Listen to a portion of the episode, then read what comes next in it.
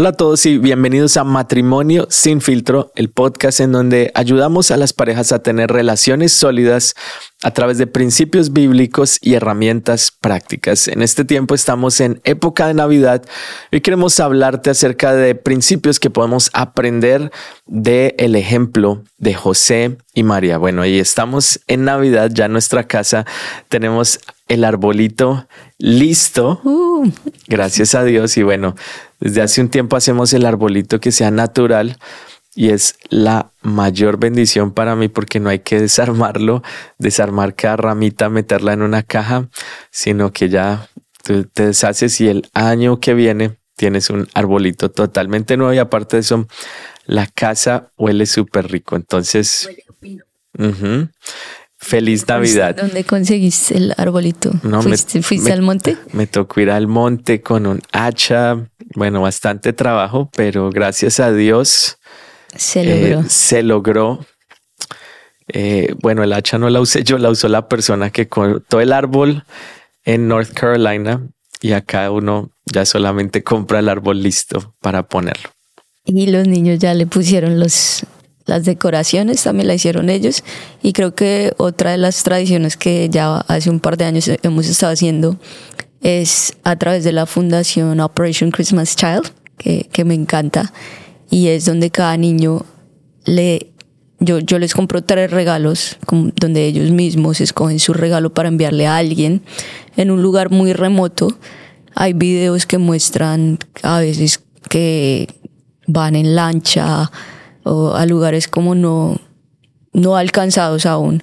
Y, y, el propósito es llevarles estos regalos con, mostrándoles el amor de Jesús y hablándoles de Jesús a, a los niños. Entonces, con los niños vemos un video de algún niño que, que haya recibido el, el regalo, su testimonio. Ellos escogen el regalo, la edad. Y creo que la actividad que más me gusta es ver que ellos le escriben la carta también, como diciéndoles, espero que conozcas a Jesús. No sé si te acuerdas la, la carta que le escribió a Ariana, nuestra hija mayor, al niño o a la niña que ella, ella escogió. Sí, Ari escribió una carta súper, súper linda. Mm, se demoró bastante tiempo escribiéndole y le escribía unas palabras súper lindas. Le decía, espero que a través de este regalo sientas el amor de Jesús. Y bueno, fue todo un, un párrafo, le mandó versículo, todo fue, fue muy lindo. Y creo que ese es como el propósito de la Navidad, que se trata de dar más que recibir. Y, es muy chévere como enseñar en nuestra casa eso, no, no mi regalo mis cosas, sino que puedo también dar en esta Navidad. Y eso es algo que, que intentamos también hacer todos los años. Y bueno, hoy el tema, lecciones de matrimonio de José y María, los padres de Jesús. Y hay una película muy chévere que salió hace poco que se llama Viaje a Belén. En, en inglés, Journey to Bethlehem es un musical, pero está súper bien hecho y, y como que está basado en el matrimonio de José y María. O sea, obviamente pues al final nace Jesús, pero todo está basado en la relación de ellos.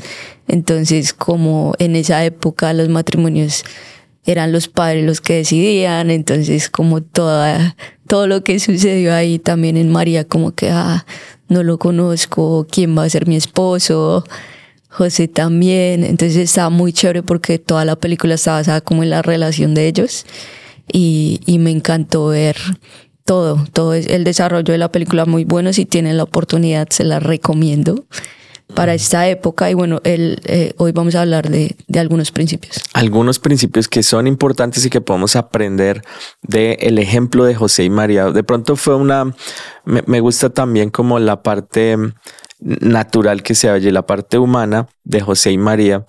Y, y, de esos principios queremos hablar el día de hoy. El primer principio que queremos mencionar es honra a tu pareja aun cuando haya una falla. Ese es muy importante y podemos verlo en la vida de, de, José porque él decidió honrar a María a pesar de que a los ojos de él, aunque obviamente fue el Espíritu Santo el que vino sobre María, el ángel le da la palabra, pero él hasta ese momento no sabía nada, hasta cuando ella le dice, te tengo que decir algo, estoy embarazada, vino un ángel y me dijo, para él de pronto fue un, un choque, pero precisamente allí Mateo 1.19 dice, como José su esposo era un hombre justo y no quería exponerla a vergüenza pública, decidió romper en secreto el compromiso. Entonces él tomó como una decisión de no avergonzar a María, a pesar de que en ese momento, obviamente después en ese momento él tiene el sueño, el Espíritu Santo como que le revela y le habla de lo que iba a pasar, pero hasta ese momento él toma una decisión y es no voy a deshonrar en público a eh, la futura esposa en ese momento tenían el compromiso. Entonces, de, pronto, aunque ellos vivían en una ciudad pequeña, en ese tiempo las ciudades eran muy, muy pequeñas y obviamente todo en un lugar pequeño se tiende a saber, em, pero él decide hacerlo en secreto para no, no dañar como su, su imagen. Y, y, qué importante es que nosotros apliquemos eso dentro del matrimonio. ¿Cómo nosotros pudiéramos hoy en día traducir eso? ¿Cómo puede un hombre o una mujer deshonrar a su pareja? Y yo creo que es como eh, haciendo pública esa falla de pronto llamando a las amigas, llamando a la, mamá. a veces pasa eso muchísimo. Y, y, pues de pronto le cuenta a la mamá, mira, es que me pasó esto, pasamos por esto. Al siguiente, a los dos días, todo se arregla entre la pareja, pero la mamá ya va a tener una imagen de ese yerno y va a decir, no, si ves que él siempre es así y va a dañar un poco la relación entre ellos. También de las amigas, cuando las mujeres de pronto se reúnen y a veces empiezan a hablar mal de su esposo, pues obvio que eso. Y hay mujeres que hasta, bueno, digo las mujeres porque es más común, pero hasta ir en, a redes y, decir cosas o a veces de pronto generalizar de los hombres, que los hombres no sé qué. Entonces es como ser sabio y prudente porque en el matrimonio van a haber muchos desacuerdos, ¿no es cierto? Nosotros tenemos desacuerdos continuamente pero no vamos a estar publicando, no es que Julián, o es que Lore, o es que... Sí. Porque a diario pues, somos personas muy opuestas y tú estás aprendiendo a, a convivir, estás aprendiendo a, a poner a Jesús en el centro de todo, pero tú vas a hacer como José. En secreto vamos a orar por la persona y vamos a trabajar también juntos. Y como lo hemos dicho antes, si ya son fallas que son graves, de pronto puedes buscar ayuda.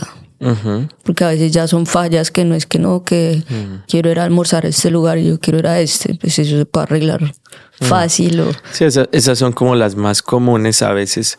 Y por eso a veces también creo yo desde mi perspectiva que como son tan pequeñas, tú empiezas a, a hablarlo como de un sentido como puede interpretarse como algo negativo y puede llegar a dañar esas cosas que son pequeñas. Claro, las grandes también, pero aún las pequeñas cuidarlas y siempre hablar positivo, hablar en fe y aún si hay una falla, como guardar el corazón y no avergonzar a la otra persona. Sí, no, no hacerlo público, pero también si ya es algo que es muy de pronto que ya es repetitivo, pues buscar ayuda también.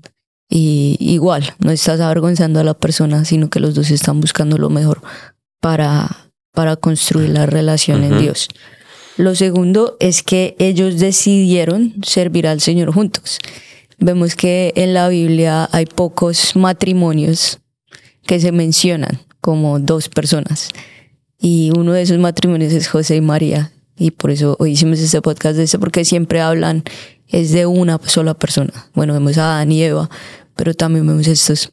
Entonces, siempre ellos estaban juntos. José y María siempre los vemos juntos. La Biblia siempre los menciona a los dos y vemos que a raíz de que iba a venir el Salvador, los hombres sabios fueron a ver a, Herodes y le dijeron, bueno, van a hacer este nuevo rey este, el, Salvador, el Mesías, obviamente pues el, el rey Herodes se, asustó y manda a hacer un censo a, todo el mundo que vuelva a su ciudad de donde nació y, a, a, José le tocó ir a Belén. Él hubiera podido ir solo, pero él decidió llevar a María.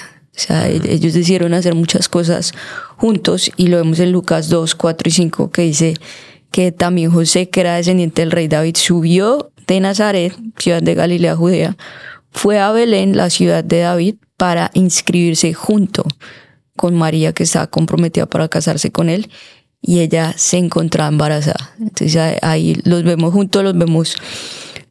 También sabemos que ellos vivieron juntos en Egipto, porque ellos estaban, imagínense, imagínense la adrenalina y la vida de José y María, porque el, la misión que ellos tenían era cuidar al Salvador, o sea, cuidar a nuestro Señor Jesús. ¿Será que es una misión pequeña? Es una misión gigante. Entonces, gran parte de su vida ellos se la pasaron fue huyendo y protegiendo la vida del bebé. Entonces fueron a Egipto, después vivieron juntos en Nazaret, construyeron una familia juntos, porque vemos que Jesús fue el primogénito, pero después ellos tuvieron más hermanos. Después, no, no, nos dice mucho la Biblia, nos dice después es cuando ya Jesús tiene 12 años, que ellos estaban en la Pascua, fueron a Jerusalén a la Pascua, y, y la Biblia dice que, pues, que los padres también cometían errores. Se les olvidó Jesús. Y no fue una olvidada de una o dos horas. Fue una olvidada de tres días. Entonces, y yo no sé tú, pero te puedes imaginar perder a un hijo por tres días. Mm, no, es, eh, creo que una de las peores sensaciones cuando a uno se le pierde un hijo. Ajá, a nosotros cuando nuestra hija mayor tenía como cuatro añitos. ¿Sí te acuerdas? Como cinco años creo que tenía. Sí, cuatro o cinco añitos. Se nos perdió en, uh, fue en Disney Springs, sí. Estábamos ahí, se nos pierde y empezamos a buscarla por todo lado y bueno. pero fueron como cinco minutos. fueron no, ni siquiera cinco minutos se sintió muy largo y cuando la encontramos, wow, la abrazamos, bueno, estábamos felices de haberla encontrado. Sí, en un lugar tan grande con mucha gente, un señor, mío. Pero Ahora no me imagino tres días. Imagínate tres días y, y se les perdió por tres días. Entonces, vemos que, que ellos estaban, aún todos esos momentos los vivieron juntos. y, y porque sirvan al Señor juntos, porque en esa en esa manera es como los dos van a crecer también. Y, creo que esa es la, así fue como nosotros nos conocimos sirviendo. Los dos servimos muchos años en el grupo de alabanza, en grupos Go. Y, y, así fue como también cada uno sirviendo al Señor nos, nos conocimos y hasta el día de hoy seguimos sirviendo al Señor juntos. Aún también cuando en la iglesia hacemos como cosas de trabajo social, juntos. Ahora aún llevamos a nuestros hijos y es como enseñarles, bueno, estamos sirviendo al Señor, estamos dando, estamos aún liderando un grupo pequeño, ¿no? Sí, como cuando los dos se unen a, a, servir a Dios, creo que ese es la, el gran deseo. A veces hay uno que empieza primero que otro, Dios pone el deseo, pero cuando los dos se unen, creo que hay algo especial y, y ese es como parte del crecimiento espiritual. También, porque tú creces cuando tú estás dando. Y, y también tiende a pasar es que a veces solamente uno de los dos está sirviendo. Y creo que el deseo más grande de la esposa o del esposo es que la pareja sirva con él o con ella. Como decir, Señor, si los dos pudiéramos servir al Señor. Obviamente, pues, en el área donde tú has sido llamado. Pero que tú te sientas pleno en donde has sido llamado a servir yo también pero los, los dos juntos estamos levantando un ministerio, levantando un servicio para Dios. Y eso nos une como con un mismo propósito. Estamos de acuerdo, muy importante. Y ahora el tercero es aprender, es algo que ellos hicieron, aprendieron a meditar en la bondad de Dios. Y, este punto es importante porque ellos se enfocaron en lo que tenían, en lo que había en ese momento, en la promesa de Dios y no en la situación que estaban viendo. Porque pensemos por un momento que Jesús nació en un pesebre, en medio de animales, eh, fueron a diferentes lugares y en ningún lugar había espacio para que naciera Jesús y al final resultó siendo en medio de los animales. De pronto no el lugar más ideal para un parto, recuerdo que cuando me hablaron a mí del parto la primera vez cuando iban a nacer nuestra hija Ariana, yo me imaginé, wow, como en las películas, que es todo bonito, es todo tranquilo y bueno, es un poco más intenso que eso. Casi me desmayo. Gracias a Dios no me, no me desmayé, pero mm, creo que es interesante que aún en medio de ese momento ellos tenían su mirada no en lo que estaban viendo, nunca se registra como una palabra de queja, sino que, que estaban meditando en la promesa de Dios y en las palabras que Dios les había dado. Y miren, me gusta este verso en Lucas 2, 18 y dice, y cuando lo oyeron se asombraron de lo que los pastores decían. Aquellos pastores que vinieron a traerle regalos, y dice, María por su parte guardaba todas estas cosas en su corazón y meditaba acerca de ellas. ¿Qué fue lo que decidió guardar en su corazón? Como las palabras y lo que decían, la promesa que había sobre la vida de Jesús y no en las circunstancias que ella estaba viendo en ese momento, porque hubiera podido guardar en su corazón. De pronto no tuve un lugar en donde tener un, parto de pronto más tranquilo, un lugar adecuado, de pronto no son las mejores circunstancias, había persecución, querían acabar con la vida de Jesús, tantas cosas que habían en ese momento, pero decidió guardar en su corazón y decidió meditar en las promesas y en las palabras que el ángel había dicho y después la confirmación que vino a través de aquellos pastores que vinieron allí a donde estaba Jesús. Entonces, creo que es importante en este tiempo que nosotros en esta Navidad recordemos cuáles son las promesas que hay sobre tu vida y sobre tu familia. ¿Qué es lo que Dios ha dicho acerca de ti? Dios tiene un futuro para ti, sus pensamientos son más altos, tu matrimonio puede ser aún mejor, de pronto han pasado por un desafío en este año, ha sido meses difíciles, el 2024 será un año diferente. Guarda en tu corazón las promesas, guarda en tu corazón las cosas buenas, enfócate en ser agradecido con Dios y nuestra, nuestro deseo, nuestra oración es que el 2024 sea un año eh, extremadamente feliz para tu hogar y para tu vida. Me, me encantan esas palabras, el verso que tú, tú leíste, que María guardaba, guardaba estas palabras en su corazón y meditaba. Es guardar y meditar. Y, y creo que es muy lindo terminar el año así también, como guardar cuáles son esas promesas que Dios me ha dado todo este año y meditar. ¿Qué significa meditar?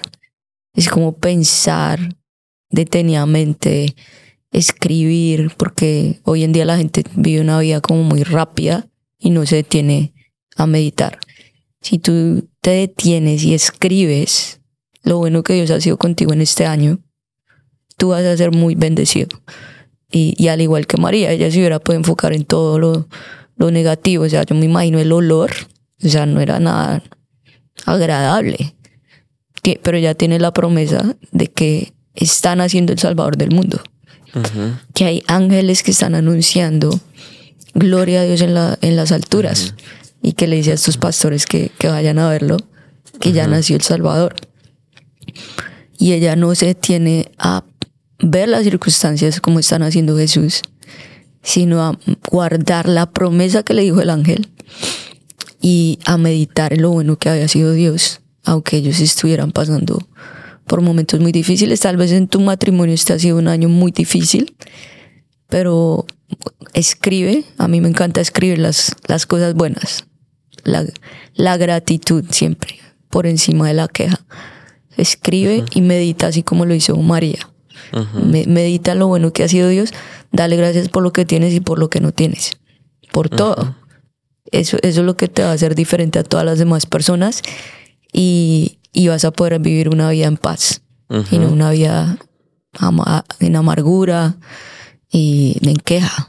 Así es. Bueno, muchísimas gracias a todos por ver. No sé si quieres hacer un resumen del día de hoy.